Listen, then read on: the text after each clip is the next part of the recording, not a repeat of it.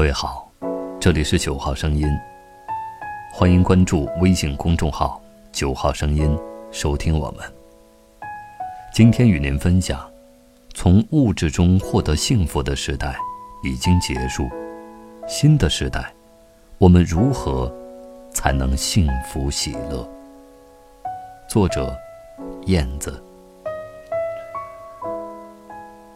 感恩节十月初的长周末，朋友早早预定了度假村的房间，得以首次体验湖边别墅的度假生活。说是别墅，其实相当的简易。房子有三个卧室、客厅、厨房及卫生间。屋内每个房间都配有电暖气，很温暖。各式厨具也基本齐备。户外有烧烤炉，BBQ，是几家人团聚的必备活动。想想，生活真正的需求并不多，有这些似乎也够了。极简生活原则是有道理的。我们在鹿角湖边泛舟，天上的白云低低地垂在湖边，与碧绿的湖水相接。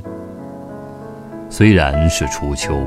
枫叶才刚刚开始泛红，但也足以把整个蔚蓝的天空都照得格外的明亮。我们沿着湖畔散步，遇到一个老人在遛狗，聊天得知，他有一辆房车，常年放置在这儿，每个周末都会过来住，一年只需要四千多。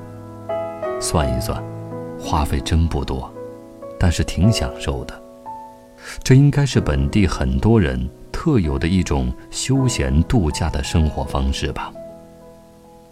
就近看看，真发现不少固定在此的房屋，有些就是用房车改造的。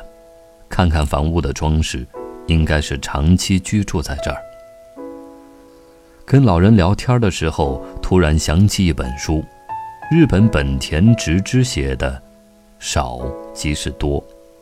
书中提到，我们目前生活在一个全新的时代，从物质中获得幸福的时代已经结束，而新的时代，如何才能幸福喜乐呢？作者倡导的关于幸福的全新价值观，重点在于生活形态看上去很朴素，但内涵却极尽丰富。要尝试建立一个既自由自在又富于流动性的简单生活形态。其中的模式之一，就是尝试工作与生活泾渭分明的双城生活。再奢华的豪宅，长久待在同一个地方，也必会生厌。而改变固定居所，尝试双城生活，是一种生活模式的选择。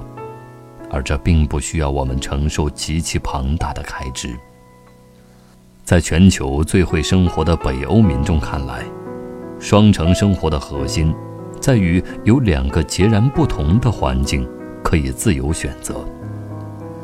哪怕每一处居所都很简洁朴素，只要能够满足正常生活的需求，工作的时候在较为方便的繁华地段，休闲的时候。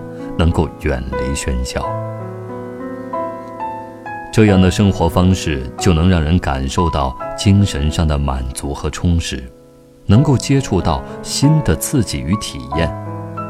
当社会环境发生改变时，这种充满弹性的生活，也能让你有选择的权利。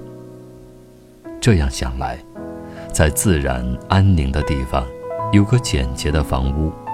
确实应该算幸福生活模式的一种选择吧。结束三天两晚的湖边度假，返程的路上，看到满山红叶，如同鲜花一样开遍。山中一日，恍若世上千年。几天的时间，绚丽的秋季已经悄然来临。